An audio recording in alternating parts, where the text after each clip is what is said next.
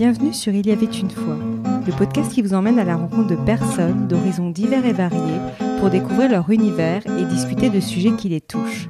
C'est l'occasion pour nous de mieux comprendre et d'apprendre, voire d'élargir notre angle de vue vers de nouvelles perspectives. Aujourd'hui, j'ai le plaisir de recevoir Géraldine Prévost-Gigant, psychopraticienne et fondatrice des groupes de parole pour les femmes, spécialiste de la question amoureuse, de l'accompagnement des hypersensibles et de la dépendance affective. Elle est l'auteur de nombreux ouvrages, dont Ose regarder en toi la magie de la vie, paru aux éditions Le Duc, que j'ai beaucoup apprécié. J'ai donc voulu vous emmener à sa rencontre pour aborder avec elle la dépendance affective et la manière dont on peut reprendre le pouvoir sur sa vie. Bonjour Géraldine, merci d'être avec nous et d'avoir accepté mon invitation. Bonjour Sophie, je suis ravie d'être là. Alors, avant de débuter, si vous aviez un mot pour vous définir, ce serait lequel? Je dirais liberté. Ouais. Euh, parce que c'est une valeur euh, fondamentale euh, pour moi et aussi parce que je l'associe à quelque chose d'important dans ma vie qui est ma liberté de création, de créativité, ma liberté de mouvement et ma liberté de, de, de, connexion, de rencontre, ma liberté dans les rencontres. donc voilà, je, je dirais qu'en fait, je pourrais euh, dire que la liberté est ou doit être présente pour que je me sente bien, dans ma vie, dans tous les domaines de, de ma vie, qu'elle soit, que ce soit le domaine amoureux, que ce soit le domaine professionnel, que ce soit le domaine de, de, de l'écriture, donc la créativité. Mais il y a aussi de la créativité dans, dans par exemple, ma pratique d'animation de, groupe. Euh, voilà, la, liberté, euh, c'est pour moi important parce qu'il y a aussi ma, ma liberté d'expression, ma liberté d'être, me sentir libre d'être. Et hum, et, et c'est aussi euh, finalement, là, quand, quand, quand, je réfléchis à l'instant, euh, une dimension qui est importante aussi dans, dans mes accompagnements. Euh, j'aime que la personne se sente libre d'exprimer ce qu'elle a besoin, envie, là, maintenant, dans cet instant d'exprimer. Et parfois, les personnes attendent, en fait, que je les oriente. Or, mon approche est absolument pas celle-ci. C'est absolument pas une approche où j'oriente la séance, mais au contraire, je m'adapte à ce que la personne va, va apporter ce jour-là parce qu'il y a des jours où on est dans des, dans des états particuliers, parce que notre inconscient parle spécifiquement de quelque chose malgré nous à ce moment-là. Et donc, il est bon en tant que praticienne que je m'adapte à ça. Et aussi parce que je pense que c'est leur permettre d'être dans une forme de liberté euh, sur le plan conscient et sur le plan euh, inconscient. Donc, j'aime aussi offrir ça euh, aux personnes euh, dans l'espace d'accompagnement psychothérapeutique. Oui, puis ça me semble effectivement très bien parce que je me dis c'est c'est en fait on a un cheminement et ce qui vient un jour, bah en fait par rapport à ce qui s'est passé d'une séance à l'autre, j'imagine bien que ben il y a aussi des choses qui se passent. Donc du coup forcément euh, là vous mettez le curseur à l'endroit où la personne se place à l'instant T quoi. Exactement. Et, et, et de l'accueillir là où elle se trouve, au moment de son évolution. Euh, pour moi, dans, dans, euh, dans, dans, ma méthode de travail, l'orienter sur ce que moi je pense qu'il serait bon de euh, fausserait le processus d'éclosion de quelque chose, par exemple. Tout à fait. Ah, mais c'est clairement l'éclosion, oui, c'est une belle image, c'est exactement ça. Donc, laissons libre euh, l'éclosion de l'autre. Et c'est aussi, euh, voilà, donc j'aime offrir cette liberté. Et c'est aussi pour moi un, un moyen de, de, de, pouvoir aussi me, me, laisser cette liberté. Alors, c'est plus... Il y a, y a c'est moins, ça peut être pour certains euh, praticiens moins confortable parce que ça demande en fait une adaptabilité, euh, euh, de la de, de, de, la spontanéité en fait, parce qu'il y a quelque chose de très spontané. On ne sait pas avec quoi la personne va arriver, dans quel état elle va arriver ce jour-là dans notre dans notre cabinet, et euh, même si on la connaît depuis un certain nombre de séances, euh, on ne sait jamais euh, ce qu'il s'est passé entre les séances, comment à l'intérieur d'elle-même elle a évolué, et aussi ce qui s'est passé euh, euh, dans son environnement, dans, dans sa vie. Donc ça demande vraiment une, une qualité de présence à soi en termes d'accompagnant de, d'accompagnant mmh. et aussi de qualité de présence présence à l'autre et de, et de souplesse et de savoir euh, rebondir sur ce qui nous est offert. Et je trouve que en même temps, c'est assez ludique et ça rend la pratique pour le praticien et le vécu euh, pour le patient, euh, ça le rend un petit peu plus ludique, ce qui pourrait paraître un peu effrayant, parfois douloureux d'ailleurs. Mmh. voilà, la surprise, se laisser surprendre, c'est aussi mmh. ça, c'est aussi une forme de liberté selon moi. Ouais, tout à fait. Et d'ailleurs, euh, c'est une belle transition par rapport à votre roman, parce que finalement, votre héroïne s'est fait aussi surprendre par le groupe de parole. Et donc, justement, comment vous pourriez résumer votre roman, parce que je pense que vous le feriez mieux que moi, c'est certain, Ose regarder en toi la magie de la vie? Bah, je dirais que c'est justement l'éclosion d'une femme qui est complètement éteinte. Elle est enfermée dans une relation toxique. Elle ne se connaît pas. Elle, elle, elle, elle, elle ne connaît pas elle-même. Elle a évolué au cours de, de, de, de l'existence euh, jusqu'à cette rencontre avec cet homme. Et elle est éteinte. Et euh, il va y avoir un enchaînement de circonstances, de prise de conscience et, et, un besoin qui va se faire sentir de plus en plus fort chez elle. Et elle va arriver dans un groupe de parole pour les femmes qui va lui permettre de d'éclore justement, de se découvrir au travers euh, des témoignages des femmes, de la parole des femmes, de la présence du cercle des femmes et bien sûr en relation aussi avec Caroline, l'animatrice et la psychothérapeute de, de, ce groupe. Et elle va donc éclore à elle-même, elle va découvrir qui elle est vraiment, elle va découvrir quels sont ses véritables besoins, euh, elle va donner un autre sens à son existence. Je dirais même, euh, elle va donner du sens à son existence alors que mm. c'était pas le, le cas. Et elle va aussi s'apercevoir que euh, euh, elle a des, une sensibilité particulièrement développée. Elle est hypersensible euh, et elle va aussi commencer à percevoir l'existence, les autres et elle-même d'une façon différente ce qui va l'amener à bah, l'éclosion d'elle-même et à changer de, de vie et, à, vivre enfin une vie qui lui correspond pleinement et à être véritablement heureuse et, et vraiment à allumer la flamme intérieure qui était euh, jusque-là éteinte. Et puis finalement, retrouver sa liberté, c'est ça en fait. Si on résume, si on, on, on, prend toute la globalité, je me dis finalement, elle devient profondément libre. Et, et c'est tout à fait juste. Merci Sophie, c'est absolument ça. On voit que la liberté est en effet une thématique importante pour moi, parce qu'en effet, elle est complètement enfermée euh, dans des, des, croyances, dans sa relation avec cette, cet homme.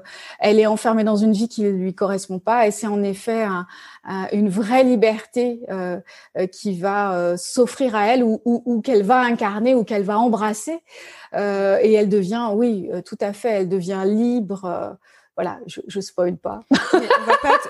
mais, je trouve très intéressant et j'invite justement les auditeurs à lire à lire votre roman parce que je trouve qu'on voit vraiment tout le processus et vous le décrivez très bien tout ce processus là pour arriver à à ça finalement parce que c'est pas si simple et on le voit bien que c'est confrontant et justement je me dis vous êtes fondatrice vous avez fondé euh, le groupe de parole pour les femmes en quoi ça consiste concrètement avant qu'on rentre dans le vif du sujet de votre thématique bah, j'ai voulu que ce soit euh, un, un espace de parole et un espace de thérapie pour les femmes uniquement parce que je me suis rendu compte euh, lorsque j'ai commencé à animer mes, mes premiers groupes euh, de euh, soit de psychothérapie soit de développement personnel il y a donc euh, plus de 20 ans je me suis aperçue qu'il y avait quelque chose qui demandait à émerger et un jour il y a eu moins d'hommes il y a eu il y a, il y a de de toute façon euh, moins d'hommes dans mes dans mes groupes quand je les faisais mixtes. Il y avait il y avait moins d'hommes que de femmes. Et un jour, il y a eu euh, trois hommes pour, je sais pas, une dizaine de, de femmes. Et là, je me suis dit, hum, il y avait quelque chose qui commençait à vouloir émerger, mais ça n'allait pas plus loin. C'était bloqué peut-être par leur présence à eux, non pas parce que euh, euh ils, ils, avaient une posture. Euh, au contraire, ils, étaient vraiment bienveillants et dans, et dans l'ouverture, mais les femmes elles-mêmes euh, n'osaient pas aller plus loin. Et donc, j'ai fait le pari de réunir des femmes et de voir ce qui se passe. Et, Et en effet, il s'est passé quelque chose, c'est-à-dire que la parole euh, était plus libre et les propos étaient plus forts et elles allaient plus loin dans la confidence et ça allait crescendo au fur et à mesure que les paroles se libéraient, que les femmes exprimaient et que moi j'orchestrais aussi ceci pour euh, pour les aider à aller plus loin. Et euh, j'ai senti que la conscience des femmes avait besoin euh, d'un espace. Et à l'époque, il n'y en avait pas, il y en avait très très peu. On n'en était pas du tout à là où nous en sommes aujourd'hui. Et, bon, donc euh, il y a encore du boulot, mais ça veut dire que voilà, on a on a vraiment avancé en termes de conscience, d'autorisation. Euh, euh, bref. Et donc c'était l'idée. L'idée c'était euh, d'oser parler du corps, d'oser parler de la sexualité, d'oser parler euh, euh des agressions, d'oser parler de la misogynie aussi, de, de, de, du harcèlement de rue, du danger que les femmes peuvent ressentir dans, dans les grandes villes par exemple. Tout ça, c'est, c'est ça a été longtemps tabou. Aujourd'hui, on en parle. Quand j'en parle là avec vous, bon bah ça semble assez euh, pas banal, mais en tout cas, voilà, c'est quelque chose qu'on, avec, c'est des, c'est des mots et des propos et des thématiques avec lesquelles on est habitué aujourd'hui. Mais à l'époque, c'était, on n'en parlait pas, ça nous venait même pas à l'esprit qu'on pouvait euh, euh commencer à pointer du doigt des dysfonctionnements dans notre société. Et donc, du coup, c'est devenu euh, euh, ben, un groupe de parole, un groupe de travail sur soi, mais aussi avec des prises de conscience du collectif, c'est-à-dire nous les femmes, moi avec mon histoire, mais nous les femmes. Voilà, hein, c'était ça ce que j'avais envie de d'approfondir et donc je l'ai approfondi et je n'ai eu de cesse de l'approfondir depuis des années et, des années. Donc c'est un espace de parole et de thérapie, c'est un espace de partage et c'est un espace de prise de conscience puisqu'il y a des prises de conscience qui ne peuvent pas s'effectuer, en tout cas pas de la même façon en individuel. Ça va plus vite en groupe, c'est parfois assez percutant euh, et en même temps ça porte, ça transporte euh, euh, et, et c'est en ça que la magie du travail en groupe, enfin moi, m'émerveille encore aujourd'hui, chaque jour davantage. Ouais, oui, ça m'étonne pas. Puis je pense que ça doit faire écho. Généralement, quand on entend quelqu'un parler de son histoire, même si c'est pas son histoire à soi. Je pense que ça fait écho. Du coup, les personnes doivent se répondre euh, entre histoires entre elles. J'allais dire, elles doivent se répondre ces histoires entre elles, je suppose. Et, tout à fait. Il y a aussi euh, euh, des femmes qui n'ont pas la même personnalité et et qui et qui sont inspirées. par exemple, celle qui va être un peu plus introvertie va être admirative de celle qui est plus extravertie, lideuse, et elle va éventuellement l'exprimer à, cette extravertie qui va, elle, en général, elles sont vraiment dans une générosité telle que celle-ci et qui va lui retourner en fait que euh, lui renvoyer que sa personnalité à elle est aussi euh, très belle et a de la valeur. Enfin, il y a, des moments comme ça qui sont euh, super beaux où les différentes personnalités et, les différentes histoires vont en fait nourrir les unes et les autres. C'est-à-dire qu'il y a en effet les échos ce qui me ressemble, des mots qui me parlent. Et puis il y a aussi la différence qui va me nourrir en tant que participante et qui va m'inspirer. Ouais, je vois. Et euh, justement, je pense que dans dans je, sais pas rapport en lien avec votre livre, mais l'une de votre l'une de vos thématiques, c'est la dépendance affective. Et je pense que justement dans les dans les histoires des femmes, vous devez, enfin, je pense que doit y avoir pas mal de d'histoires qui doivent avoir un lien de près ou de loin avec la dépendance affective. Et qu'est-ce que c'est la dépendance affective concrètement en fait? Comment on peut la reconnaître cette dépendance affective? La dépendance affective, c'est vraiment euh, je dépends euh, de l'intérêt du partenaire ou, de, l'élu de mon cœur. Euh, je, je, dépends de sa reconnaissance, je dépends de sa démonstration amoureuse, je suis dépendante de quelqu'un d'autre et je suis dépendante de l'amour que cet autre va me donner ou pas. Et euh, cette reconnaissance ou cette non-reconnaissance, cet amour ou ce non-amour, la façon dont cette personne va être avec moi va en fait être la, la, télécommande de mon, de mon, de mon état. C'est comme si je donne à l'autre la télécommande de euh, de mes états émotionnels, euh, du regard que je vais porter sur moi, euh, de tous mes états en fait. Et donc la dépendance affective, c'est ça, c'est dépendre de l'amour et de la reconnaissance d'un ou des autres, parce que c'est c'est pas seulement sur le plan amoureux. Là, je parlais sur le plan amoureux, mais ça peut être aussi amical, familial, tout, tout toute relation. Donc, je dépends du regard de l'autre, je dépends de son amour pour me sentir bien. C'est-à-dire que sans reconnaissance, sans amour de l'autre, je me sens vide, je me sens sans valeur, euh, j'ai un profond sentiment d'isolement, d'être seul au monde. Ça, c'est vraiment récurrent, le sentiment d'être mmh. seul au monde. C'est vraiment quelque chose qui revient euh, chez les personnes qui sont avec cette, cette dépendance euh, affective. Et euh, le fait d'être euh, finalement, parce que je pense que vous, vous, accompagnez pas mal de personnes qui ont une sensibilité élevée, euh, les hypersensibles, je me dis pourquoi les hypersensibles, ou en tout cas les personnes qui ont une sensibilité plus élevée que la moyenne, sont plus sujets à être dépendants affectifs. Est-ce que c'est lié à leur empathie? C'est lié à quoi en fait? Alors, bah moi, c'est vraiment le parcours que j'ai que j'ai fait il y a très longtemps.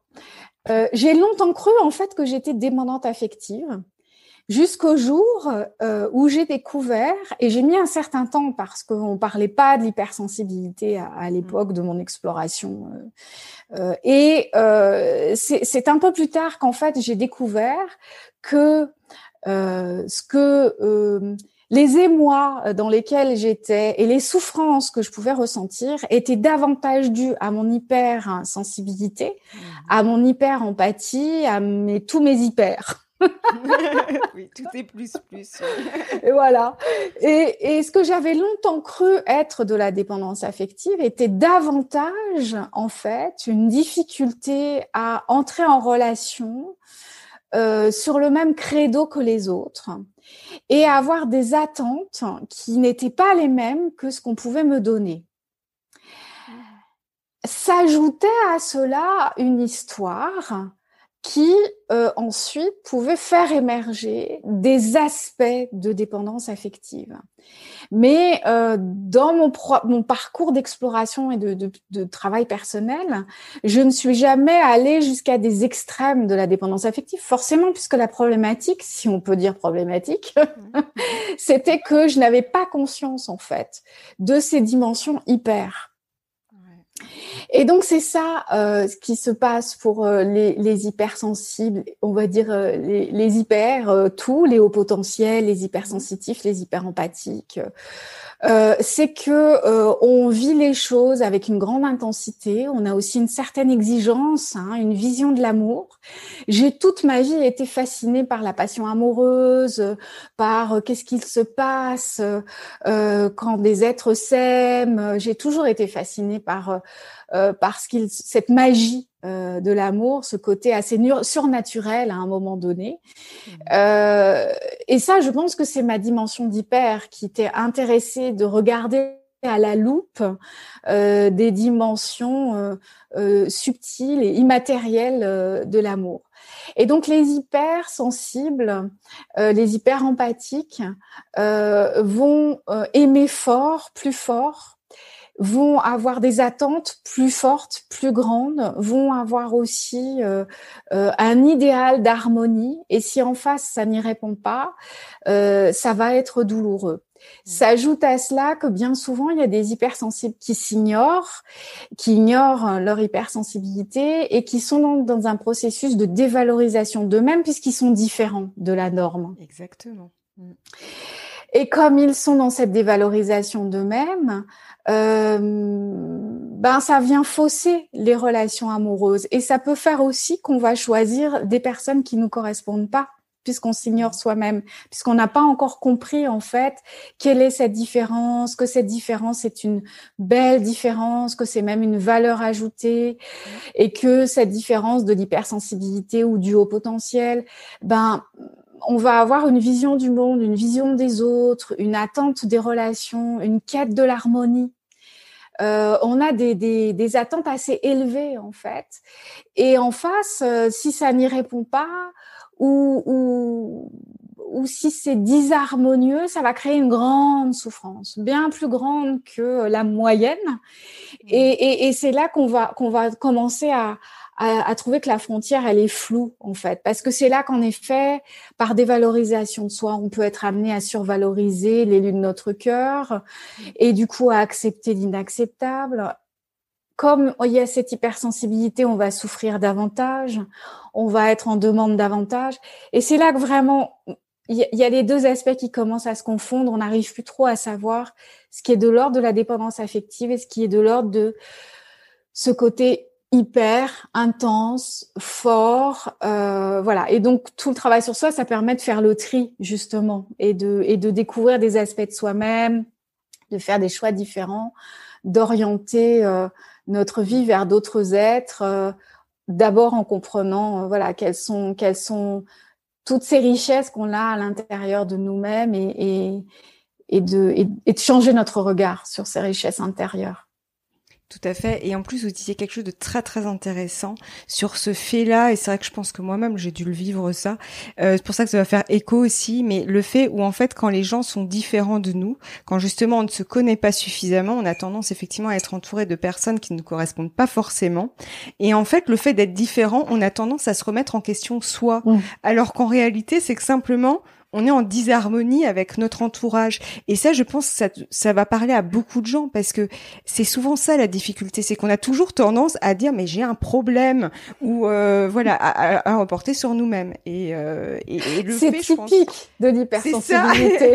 et c'est incroyable. Et je me dis du coup là, comme vous disiez très bien, c'est là où justement après on peut partir dans ce dans cette frontière dépendance. Euh, enfin voilà, donc du coup, je me dis finalement, la dépendance affective, en tout cas quand je parle des gens qui ont une sensibilité élevée, ben en fait, c'est d'abord passer par une meilleure connaissance de soi pour finalement après voir où on en est par rapport à la dépendance affective. Est-ce que c'est pas ça finalement Je me dis ce, ce cheminement qu'il faut faire en fait qu'on a.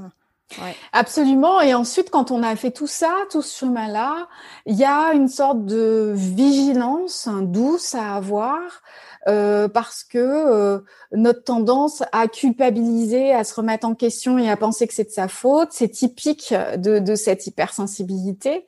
Et du coup, euh, par amour de soi, on se doit d'être vigilant.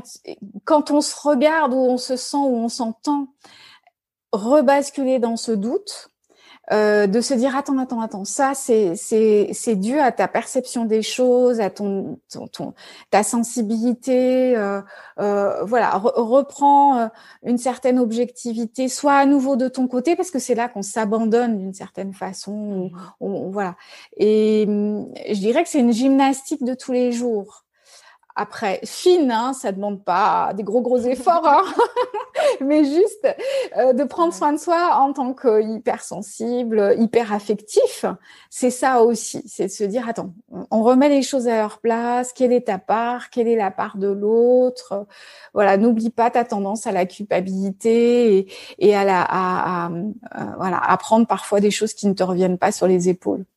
Et ça, ça, revient à justement à, à ma prochaine question, c'est justement le, le, la dépendance affective est, liée aussi à l'amour de soi en fait, à l'amour qu'on peut s'apporter à soi.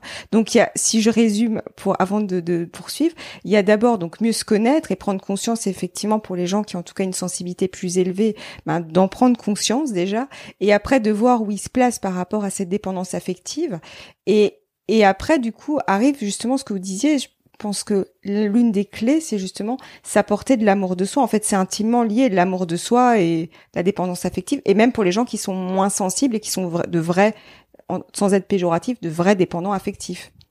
Selon moi, c'est vraiment la clé de voûte, l'amour de soi. C'est-à-dire qu'on peut faire, euh, on peut prendre toutes les autres portes d'entrée, les autres aspects à traiter de la dépendance affective si euh, on n'est pas en paix avec soi-même et si on n'est pas bien traitant avec soi-même, on, va pas, à un moment donné, on va stagner. Et, c'est vraiment, moi, assez rapidement dans mon accompagnement de la dépendance affective, très rapidement, j'y viens. Euh, parce que je l'entends, parce que c'est, ça, ça s'entend au travers des mots, de ce qui m'est raconté, voilà. Mmh. Et donc, il y a vraiment toute une éducation, en fait. Les, les, les personnes ont besoin d'apprendre. Et c'est un sujet très complexe. Si on demande à quelqu'un de lambda, enfin, qui connaît nos sujets quand même un peu. Euh, euh, L'amour de soi, comment on fait? La personne va avoir du mal à répondre parce que c'est vrai que c'est compliqué. Euh, donc moi, c'est vraiment, je propose vraiment des choses très très très concrètes. La façon dont on se parle dans notre dialogue intérieur, euh, la façon dont on se traite chaque jour, euh, la non douceur que l'on que l'on s'accorde, c'est-à-dire la violence en fait très souvent mmh. que, que l'on va s'infliger, la dévalorisation valorisation de soi. En fait, il y a plein, plein, plein, plein d'aspects. L'amour de soi, c'est vaste. Euh, c'est un long travail. Euh, c'est une, là aussi, une vigilance euh, au quotidien. Et c'est vraiment la clé de voûte, c'est fondamental. C'est-à-dire que dans les relations toxiques, si on ne s'aime pas, on va, on va se laisser emporter ou autoriser l'autre à l'irrespect outre mesure, on va soi-même ne pas se respecter. En fait, la notion de respect, elle arrive très vite quand on travaille sur la dépendance euh, affective. Mmh. C'est-à-dire que l'amour de soi, c'est en fait le non-respect euh, de soi-même. C'est aussi parce qu'on ne se connaît pas encore assez, euh, d'ignorer quelles sont nos limites, qu'est-ce que j'accepte, qu'est-ce que je n'accepte pas, de quoi j'ai besoin pour avoir un équilibre relationnel de, de, de, tous les jours. Euh, donc on voit que la connaissance de soi participe à, l'amour de soi. Donc euh, il y a vraiment une mise à jour de ce que l'on autorise aux autres et à quel moment on doit dire non. Il y a tout l'apprentissage de savoir dire non, comment on le dit, quand on le dit, reconnaître qu'il faut à ce moment-là le dire parce qu'on voit, on n'a pas toujours les signaux d'alerte hein, suivant notre histoire de vie. On va avoir des signaux euh, de protection qui ne seront pas au bon endroit, c'est-à-dire qu'il y a une, trop grande tolérance de ce que l'on nous fait, ça, ça provient de nos, nos empreintes, euh, de ce qu'on a, on a vécu enfant ou, ou adolescent. Donc l'amour de soi, c'est aussi réactualiser, euh, vraiment aller visiter les petites loupiotes euh, et, et, et, les reprogrammer pour que les signaux d'alerte retentissent au bon moment, qu'on puisse les reconnaître euh, euh, voilà, donc la, vraiment la notion de ne pas se respecter et, et, de, et de laisser faire le non-respect de soi, c'est vraiment quelque chose qu'on retrouve beaucoup dans la dépendance affective amoureuse, mais aussi, euh, ouais, non, tout de même. Je pense, hein, voilà. tout à fait, parce que finalement, on peut la rencontrer partout, la dépendance. Partout, euh, au boulot, euh, voilà. Partout, partout, même, même chez un commerçant, dans, dans toute interaction, voilà, ça arrive. Et, et donc, donc la, la l'amour de soi, bien entendu, il va y avoir aussi un travail. Euh, c'est-à-dire qu'en fait, pour moi, l'amour de soi, euh, si, si, cette dimension est absente, on va pas pouvoir approfondir la confiance et l'estime de soi. C'est vrai. C'est intimement lié. Complètement. Ça, ça, vient nourrir ces deux autres dimensions mm. et non pas l'inverse, hein, ce qu'on peut souvent mm. dire. Hein. Souvent, on dit euh, que c'est l'inverse, mais pour moi, c'est plutôt dans ce sens-là. Tout à fait. Mm. Ouais. Et je, me dis d'ailleurs, pour prendre conscience du manque d'amour qu'on peut s'apporter, je pense que nos relations aussi peuvent être un bon baromètre. Parce que souvent, quand quelqu'un nous manque de respect, ce n'est que le reflet, surtout dans une relation toxique par exemple, de bah, soit qu'on s'oublie, soit qu'on se respecte pas, soit qu'on se pose, enfin qu'on pose pas justement euh, nos limites et qu'on dise non, notamment. J'ai souvent dit en groupe ou en individuel une chose un peu provocante, mais qui a toujours interpellé, je le dis dans un de mes livres d'ailleurs, euh, qui a toujours interpellé les, les, les personnes que j'accompagne. Euh, j'accompagne principalement des femmes, logiques, hein, puisque voilà, il y a les, les, groupes de parole pour les femmes ont amené euh, les femmes en individuel davantage dans mon espace, dans l'espace thérapeutique. Et euh, souvent, je leur dis euh, c'est plus facile à dire en groupe qu'en individuel d'ailleurs. Euh, je leur dis que les, personnes, euh, enfin je leur dis, je leur dis cache comme ça. regarde ton partenaire et tu sauras où tu en es. Exactement. Et c'est ça, en termes de non-respect de soi, en termes de connaissance ou non de soi, euh, euh, en termes de croyance, en termes de répétition de schéma, en termes de loyauté vis-à-vis de notre culture, de nos parents, de notre famille, etc., etc., etc. Il, il ou elle euh, vient illustrer là où on en est de ce qu'on a réglé ou pas, de ce qu'on a compris ou pas. Et donc, je leur dis pas ça pour que euh, elles se sentent pas bien. Au contraire, je leur dis juste regarde sans te juger, sans te culpabiliser. Mais c'est juste une information et c'est important d'oser regarder parce que de pas se raconter des histoires et c'est ça le plus compliqué dans la dépendance affective. Plus compliqué. Qu'est-ce qu'on se raconte comme comme histoire? Bah parce qu'on veut. Enfin voilà, il y a tellement de choses qui sont en jeu en termes de blessures qu'on se raconte des histoires. Et d'ailleurs, pour moi, toute la, la, la subtilité, voire parfois la difficulté de l'accompagnement, c'est quand euh, ma, ma, ma patiente euh, est in love au début d'une relation, qu'elle est dans la phase euh, passionnelle, fusionnelle, sublimation, cristallisation. Et là, euh, j'ai appris, j'ai appris à vraiment euh, avancer euh, sur euh, la pointe des pieds parce que ce qui est le plus important, c'est la qualité relationnelle euh, ensemble, toutes les deux.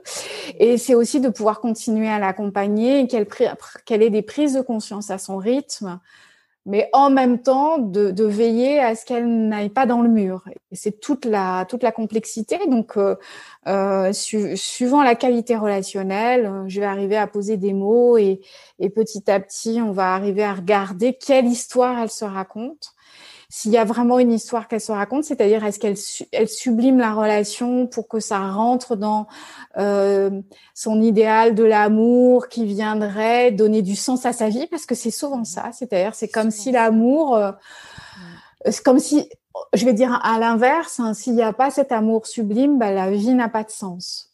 Hmm.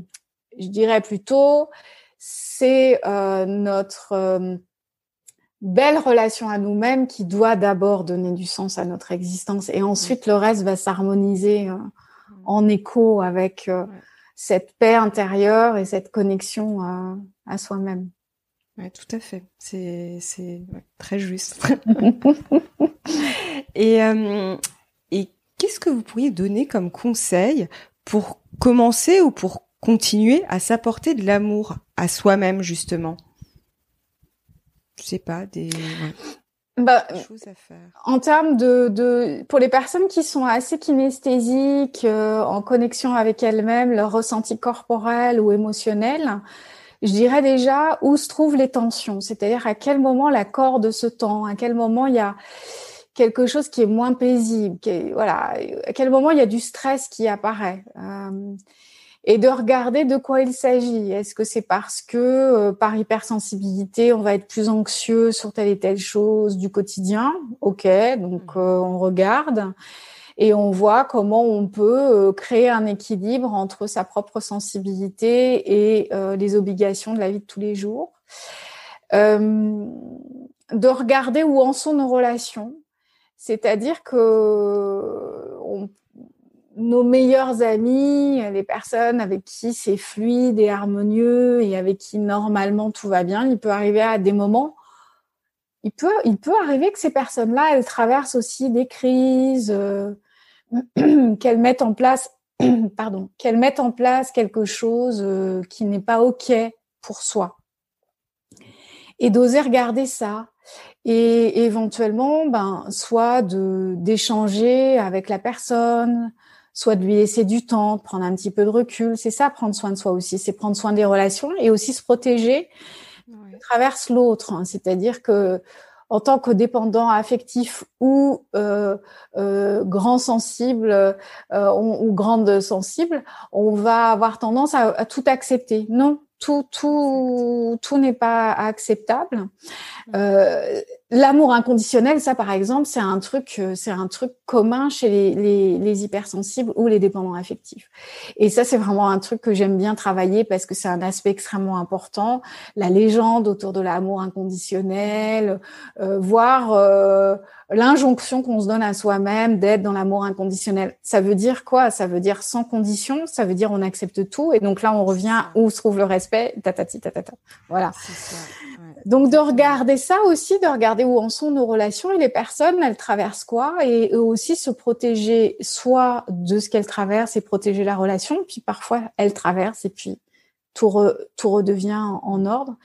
De regarder en fait euh, où, où ça fait violence, quel est l'environnement où on n'est pas bien, euh, quelles sont les relations où on n'est pas où ça où, c'est pas respectueux de notre équilibre? Euh, un rythme de vie qui peut nous faire violence ça aussi c'est de l'ordre de l'amour de soi et de de réorganiser le planning, de réorganiser les priorités, euh, de regarder aussi. Alors ça, c'est un truc qui aide beaucoup, je trouve, par rapport à, l'amour de soi. C'est à quel moment, et c'est souvent euh, parce qu'on a été éduqué comme ça, on se dit il faut, je dois. C'est terrible ça. Et on n'en a jamais fini avec ce truc. et de le remplacer. Moi-même, je me fais la réflexion. Ah oui, mais c'est tout le temps. Même quand on le sait, même quand on travaille, euh, bah ça revient quoi. Hein, c'est c'est fou. Hein. Et euh, et de le remplacer par bah, de quoi j'ai envie, de quoi j'ai besoin, euh, dans quelle mesure c'est important ou est-ce que c'est une obligation parce que je pense que je dois, parce qu'on me l'a appris, parce que je pense qu'on attend de moi que je sois comme ci, comme ça. Ou bien moi, j'attends d'être comme ci, comme ci, comme ça, parce que je me fais l'idée que toutes ces choses-là, hmm. au quotidien, euh, euh, voilà, c'est des trucs concrets, quoi. À quel moment on se dit, ah bah tiens, il faut que je fasse ça? Et de se dire, attends, il faut, tu as envie, c'est nécessaire à ton équilibre, pourquoi il faut, de regarder, de voir si on est au clair avec ça et puis de réajuster éventuellement. Parce qu'en fait, tout au long de la journée, il y a des accumulations de tensions et ces tensions, selon moi, c'est une forme de violence en fait. Comme on est dans une société très violente, c'est pas parce qu'on a le confort, l'eau, l'électricité, un toit sur la tête, des sous, etc., qu'on est dans une société soi-disant prospère. Euh, oui, prospère, on peut le dire, pas soi-disant. ça, ça veut pas dire qu'on est qu'on est dans une société qui prend soin de nous. Et alors les, les, hypersensibles le savent. Exactement. Et donc à un moment donné, ça vient nous contaminer en fait cette pressurisation, ce côté compétitif, euh, cette rapidité, ce tout tout de suite. Euh, alors peut-être plus dans nos grandes villes que, que quand on est en contact avec la nature on, se reconnecte, peut-être. Voilà. Euh, comme je vis en ville euh, et que dès que je vois un arbre, je me sens mieux. C'est pour ça que je dis ça. mais c'est vrai. Mais après, c'est vrai que mine de rien, le stress ambiant, j'allais dire, quand, quand je dis stress ambiant, on l'a partout. Et ça, quand on fait ses courses, je veux dire, c'est la, la, tâche la plus. Enfin voilà. Même là, il y a du stress, donc euh, on vit dans un stress, on s'en rend même pas compte. Voilà. Et de s'en rendre compte. Alors, il y a un moment où c'est pas très confortable parce que plus, c'est comme tout, quand plus on a conscience des choses, à un moment donné, il arrive des moments où on se dit j'aurais aimé continuer à ne pas être conscient. Bon, mais après, on passe le cap et on se dit non, quand même, c'est bien. Et euh, ça permet en fait de, de, de, de, réguler, de, caler, euh, ben, de faire ses courses à une autre heure, peut-être, par exemple. C'est tout bête, hein, mais ça peut changer vraiment la donne en termes de, rythme de journée euh, et, de, et de vraiment ce qui est important, c'est de pouvoir euh, tracer sa route au milieu de ce, chaos et de se préserver, non pas de se surprotéger, mais de suffisamment se connaître pour pouvoir créer euh, un, une organisation relationnelle, une organisation de vie euh, qui soit un peu plus dans la douceur et la bientraitance. Et ça, ça participe à notre amour euh, de nous-mêmes et c'est possible. Ça, ça demande de la créativité. Oui, mais quand on commence à y prendre goût, c'est et puis qu'on voit aussi qu'on se sent mieux, ben on y va encore un peu plus, quoi. Ouais, ouais, c'est ça. Non, c'est exactement ça. Mais c'est vrai que je me dis, la, vraiment, le, le j'allais dire la clé de voûte de tout ça, c'est vraiment déporter son regard quelque part aussi pour s'observer et tout doucement prendre conscience de ses besoins, de de ce qui va pas, de ce qui nous convient pas. En fait, c'est vraiment ça, c'est être à l'écoute de soi en fait finalement. L'amour de soi, absolument, ça. Absolument, complètement. Cette écoute, elle est elle est elle est fondamentale. Parce qu'en fait, c'est une reconnexion à soi. À l'opposé, la dépendance affective nous éloigne de nous. C'est-à-dire, on n'est pas connecté à notre centre. L'autre est le, sujet de notre vie, alors que nous devons être le sujet de, de notre vie. Et quand on est dans la dépendance affective, tout tourne autour de cet autre hein, qui va nous manifester ou non de l'intérêt, qui va nous choisir, parce que ça c'est le grand truc de, de la dépendance affective. Hein. Donc bien entendu, on va choisir des partenaires qui sont pas disponibles ou euh, dans l'indifférence, etc. Euh, parce qu'on va vers ce qu'on connaît, malheureusement. Hein. Mais, mais c'est vrai qu'à à, contrario, l'amour de soi, c'est l'écoute de soi, et donc on, on redevient le sujet de notre de notre existence pour mieux établir des relations enfin en tout cas pour établir des relations qui soient plus justes pour tout le monde pour nous comme pour les autres ainsi qu'une relation plus juste entre nous et l'existence nous dans notre existence en fait on se remet au centre et on réorganise en effet à la fois concrètement les choses, mais, mais c'est tout à fait ça, c'est le regard qu'on va, qu'on va porter sur soi-même.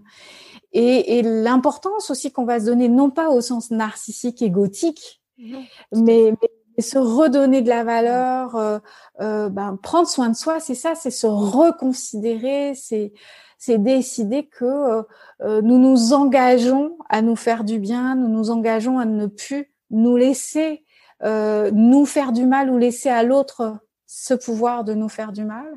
Mmh. Et, donc ce, retour à, ce centre ou cette découverte d'ailleurs de cet espace à l'intérieur de soi, c'est euh, euh, c'est là que qu'en fait ça doit être le point de départ de tout finalement. Exactement. Et vous le retracez très bien dans votre roman. Justement, on voit tout ce cheminement et c'est ce qui est très intéressant. Que c'est pas si simple parce que parfois, bah, on voit c'est pas très confortable pour le personnage et puis ça, puis elle, revient sur le sur le chemin. Et je trouve c'est c'est vraiment euh, c'est exactement ça. Elle reprend le pouvoir de, de sa vie. Et je trouve que on le on le ouais on le c'est très bien transmis euh, à travers votre plume. Donc euh, voilà. Et euh, en parlant justement de ce roman, il me semble que vous sortez un nouveau roman, me semble-t-il, ou en tout cas un nouvel ouvrage. Est-ce que vous pouvez nous en dire un petit peu plus? Je suis curieuse, alors c'est la curieuse qui parle. alors je sors un, un... alors c'est pas un roman, euh, mais ça aurait pu. à voir plus tard, mais euh, euh, c'est un c'est un, une sorte de guide. En fait, c'est un guide pour les hypersensibles spirituels. Donc, le, le, titre, c'est Les hypersensibles spirituels, ces intuitifs au cœur d'or. C'est un, un, livre qui sort le 14 septembre que je porte en moi depuis euh, deux trois ans. Euh, euh, période à laquelle j'ai écrit un, un, article sur ce, cette thématique euh, de l'hypersensibilité dans le monde violent euh, qui est le nôtre et de sa dimension spirituelle. C'est un article qui a connu un très très joli succès sur sur les réseaux sociaux, qui a été partagé un certain un grand nombre de fois. Et puis c'est resté en, en suspens jusqu'à ce que bah, je continue, je continuais en fait à, à, à réfléchir sur le sujet et puis euh, il me fallait aussi le moment euh, et, le Duc, qui est mon éditeur, euh, qui est un de mes éditeurs, est, un voilà, c'était le bon le bon espace pour parler de ça. Et en fait, c'est un guide où j'offre en fait mon, mon hypothèse que l'hypersensibilité, c'est en fait tous les hyper, hyper empathie, hyper sensitivité au potentiel, ce sont des personnes qui ont une conscience différente. Et je fais l'hypothèse que ce sont des êtres qui sont en avance sur euh, le temps mmh. et que euh, leurs aspirations, euh, leurs valeurs, euh, ce qui leur fait violence ou ce qui ne leur fait pas violence, ce qui leur parle, euh, selon moi, si on regarde bien, c'est le tournant euh, positif que notre humanité pourrait prendre. Mmh. Et euh, donc c'est à la fois un livre qui décrit l'hypothèse que je propose, qui est juste une hypothèse de réflexion presque philosophique en fait, hein. Euh, mais il y a aussi des exercices, des mises en pratique, euh, des mantras, des prières euh, pour pouvoir mettre en place une hygiène de vie euh, qui permettent à la fois de laisser, encore une fois, je vais employer le mot éclore, c'est le mot du, matin avec vous, Sophie, euh, qui laisse éclore en fait cette sensibilité et cette sensibilité spirituelle, et en même temps qui permettent de tracer sa route dans cette société que j'appelle hyposensible. Et, et, et, donc voilà, il y a vraiment un décalage entre l'hypersensitivité, euh, sensibilité des, de certains êtres, l'hypothèse, elle m'est venue avec le fait de pourquoi il y a 20% de la population, ça ne fait que s'accroître. C'est pas parce que c'est un phénomène de mode, c'est qu'aujourd'hui on, on, on, met des mots, il y a des chercheurs, on, on voilà. Je parle d'ailleurs des, des, recherches qui sont faites sur le sujet. Et je me suis dit mais pourquoi? Mm. Pourquoi Enfin 20% quand même, ça fait un certain nombre de personnes et ça ne va que, que euh, qu'en, grandissant. Et je me suis dit, et si c'était euh, la situation planétaire, et si c'était la, la, la, conscience collective, euh, voilà. Et c'est comme ça que petit à petit, je me suis dit, et si et si. Voilà, c'est juste une hypothèse, mais qui pour moi fait sens et qui visiblement fait sens pour pas mal d'entre nous. ouais, mais c'est marrant, ça me fait écho avec une, interview que j'ai fait avec euh, Laila Del Monte. Alors rien à voir sur la communication animale. Oui. Mais justement, elle me disait qu'il y avait plus en plus d'animaux hypersensibles. Mmh. Donc ça, je crois qu'on l'a pas partagé en interview, on en a parlé ensemble. Et parce que j'ai un chien hypersensible, et je me suis dit, mais c'est incroyable. C'est qu'il y a vraiment quelque chose qui se passe quand même. J'en suis convaincue. parce qu'apparemment, il y a plus en plus d'animaux hypersensibles sensible. Si on le trouve chez les chiens, ça doit être pareil. la, la, mienne est hypersensible. Ah, bah, voilà. ah oui, alors elle est à fond. Donc euh, et c'est c'est marrant. Et, justement on en parlait toutes les deux bon version animale mais du coup on est tous liés de toute façon ça j'en suis convaincue. Et du coup je me dis c'est il se passe quelque chose c'est évident sur cette sensibilité enfin ouais. Voilà donc moi c'est mon hypothèse. C'est-à-dire que en fait ce qui ce qui ce qui ce qui nous touche en termes euh, en tant qu'être hypersensible qui nous fait vibrer euh, c'est une certaine tonalité en fait. Et, et, et dans le livre, euh, voilà, j'offre des, des visions, des perspectives. Euh, et si le monde était calé avec notre sensibilité, il serait pas tel qu'il est aujourd'hui. Et il y aurait un respect du vivant déjà, un respect de l'environnement. Enfin, ce serait. Euh, euh, voilà, et j'avais envie d'offrir aux hypersensibles cette perspective. J'avais aussi envie de parler davantage de ma sensibilité spirituelle qui est là depuis des dizaines et des dizaines d'années, depuis toujours. Euh, et je sens que c'est le moment. Vraiment, ça a été euh, la création de ce livre a été d'une fluidité déconcertante, d'une évidence, euh, voilà. Et parce que c'est le bon moment et que et j'écris pour mes lecteurs, j'écris pour les êtres et c'est comme si quand j'écris, je suis connectée à eux et je sens qu'ils attendent ce livre. D'ailleurs, euh, la pré-annonce sur les réseaux sociaux me l'ont confirmé. Ça m'a ému. J'ose même pas en parler trop. ça m'a énormément ému parce que ce que j'ai senti quand j'ai écrit le livre, juste la pré-annonce et l'accueil m'a confirmé, voilà, je devais le faire. Et puis après, le livre va, va suivre son chemin. En tout cas, j'ai hâte de le découvrir parce que c'est vrai qu'en plus, ça fait écho aussi à une interview qui, qui sera diffusée en septembre, mais sur justement l'hypersensibilité ou la haute sensibilité plutôt et la spiritualité. On va faire avec Saverio Tomasella et Daphné Boulogne. Et euh, justement, pareil, c'est une thématique qui a germé euh, courant juin et on s'est dit, tiens, hmm. euh, on en a parlé ensemble, on s'est dit, on, va le faire et on verra ce qui émerge à ce moment-là. Mais le moment, c'est clair. je me dis, voilà, mais je suis convaincue qu'il se passe quelque chose. Absolument, c'est évident. Et euh, pour clôturer notre échange, euh, quel serait votre mot de la fin? Ah, euh, mon mot de la fin.